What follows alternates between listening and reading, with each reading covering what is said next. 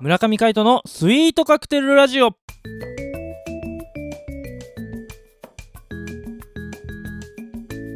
スイートカクテルラジオ始まりました。この番組はミュージシャンの村上海人とデザイナーの馬場翔一が音楽とデザイン時々何かについて語り合っていくトーク番組です。この番組へのご意見ご感想などはメールまたはツイッターの公式アカウントよりツイートメッセージなどでお送りください。リスナーの皆様からのご連絡お待ちしております。はいということで、えー、今回もお相手はミュージシャンの村上海人でお送りいたします。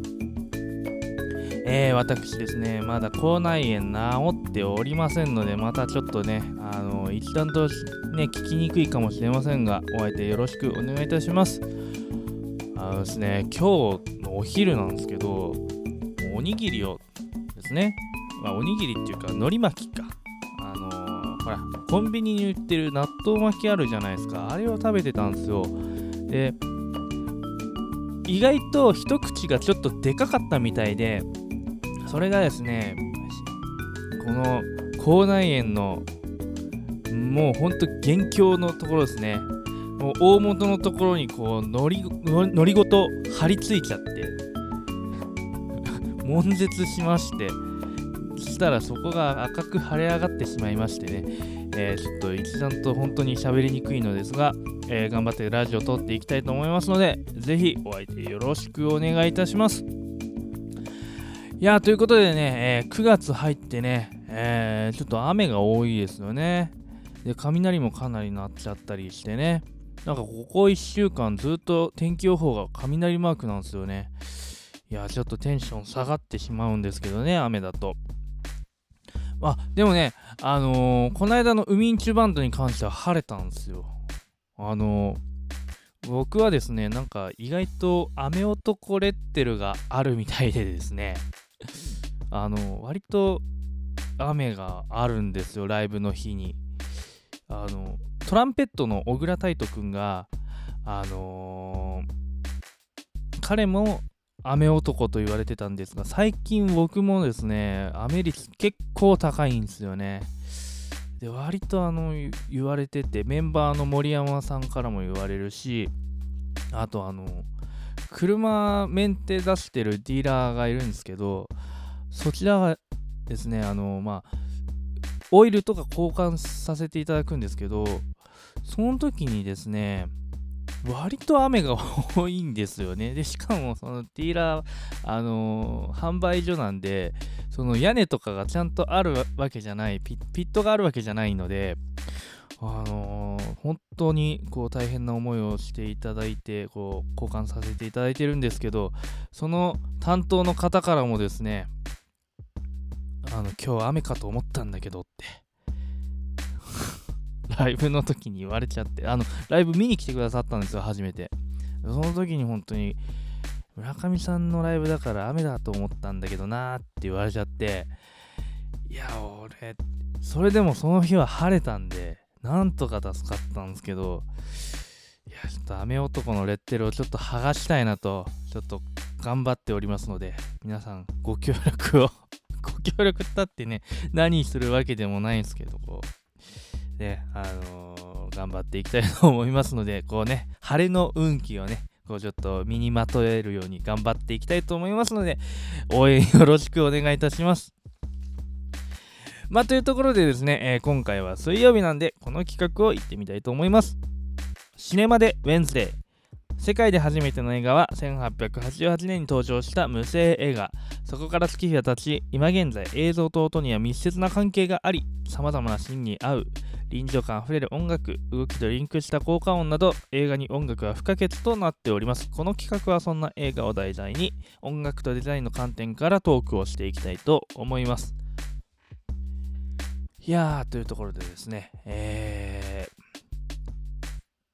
ー、最近見た映画がですね、ちょっと最近映画館にも行けず、映画も見れずなんで、何を紹介しようかなと考えてるところなんですけど、最近ですね、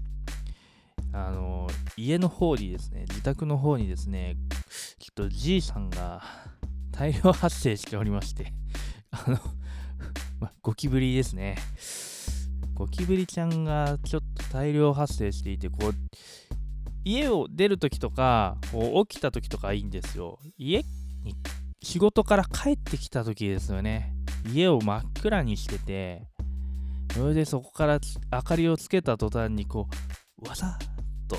わさっというこの感じがですね、真っ黒クロスケなんじゃないかっていうぐらいのゴキブリがですね、まあそんなゴキブリの数はいないんですけど、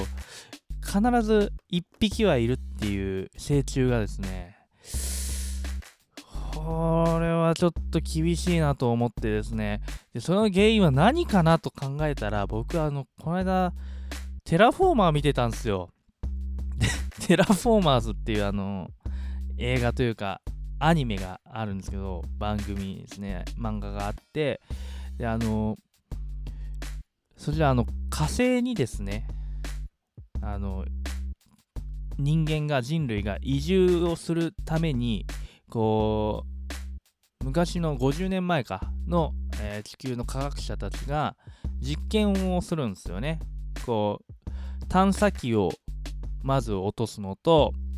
火星にですね、探査機を送り込んで調査させるのと同時に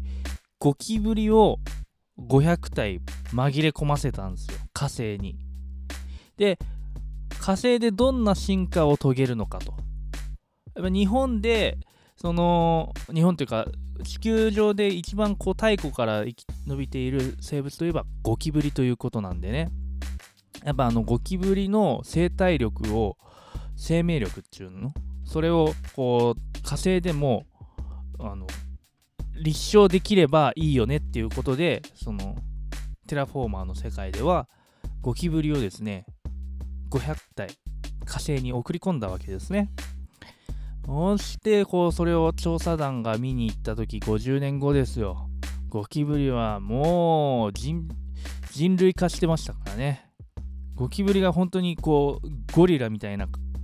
格好をしてジョージジョージ言いながら向かってくるわけですよ。でしかもそれがまたすごく強いんですよ。ゴキブリが。でそのゴキブリと対峙するっていうその映画ですね。映画とか漫画とかアニメとかいろんなのになってるんですけどでしかもその人類その調査団もそのゴキブリ対テラフォーマーですねテラフォーマーであのその進化したゴキブリのことを言うんですけどそのテラフォーマー対テラフォーマー用に開発された人体実験を人類は施していくわけですよね。それがなんかいろんな虫とか昆虫とかあの世界中にあるこの地球上にいる虫とかなんか爬虫類とかそういうのをモチーフにこう人体改造していくわけですよ。でそれですごい能力を得ていくんですけどなんか本当にマジでスパイダーマンみたいになったりとかあのなんていうの？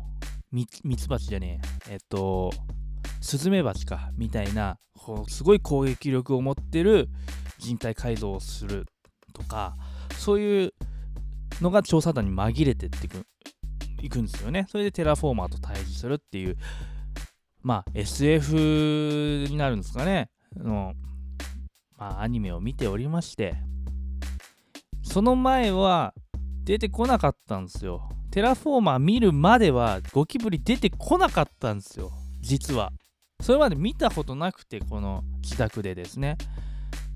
なんかテラフォーマーを見始めてからね、ゴキブリが出てきたなっていう印象がすごく強いんですよ。あら、なんかさ、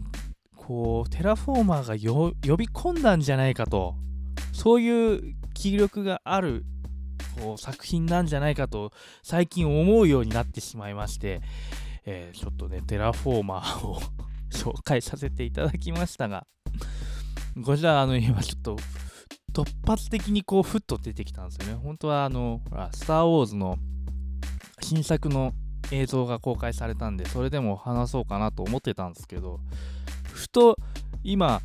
ラジオ収録中にもかかわらず、このゴキブリのことが頭をよぎってしまいましたね。もうほんとそれだけこう、自宅にいて こう、心を、頭を悩ませている存在なんだなっていうのを改めて気づきましたね。いやーもうほんと今日今日明日でこうコンバットとかなんかバルサンとかやろうかなと思ってるぐらいですね。一応あのコンバットはうちにあんのかな？一応買ってはあるんですけどまだ設置してなくてですね。ちょっと早めに設置してこうちょっと対策を取ろうかなと思っておるんですけどね。いやー。そうそう。で戻るんだけどテラフォーマーの中でその人類が施すその人体改造手術のことをバグズ手術っていうんですけどまああの虫の手術ですよね。いやそれをその能力がですねやっぱいろんなものがあってこうすほんとなんていうの？まあ雲のようにこう糸を出してそれを先頭に使ったりとかあとはそのほんと毒を出したりとかこうすごい跳躍したりとか飛んだりとか足が速かったりとかあそういうのがあるんですよね。もうほんと仮面ライダーの世界ですよね。仮面ライダーをもうさらにこう高速化したみたいなそういう感じですね。こうバグズ手術を受けて、えー、火星に行く調査団。そして対峙するはゴキブリ。進化したゴキブリテラフォーマー。こちらが、え、人類の人類の存亡をかけた戦いということで壮絶な戦いを繰り広げるわけです。まあね興味のある方はぜひ Netflix でも配信中なんで見てみてください。まあそれを見たからゴキブリが出たって言っても僕は責任取らないので その辺は自己責任ということでよろしくお願いいたします。ということで今日はテラフォーマーをフューチャーさせていただきました。お相手はミュージシャンの村上海人でした。また会いましょう。バイバイ。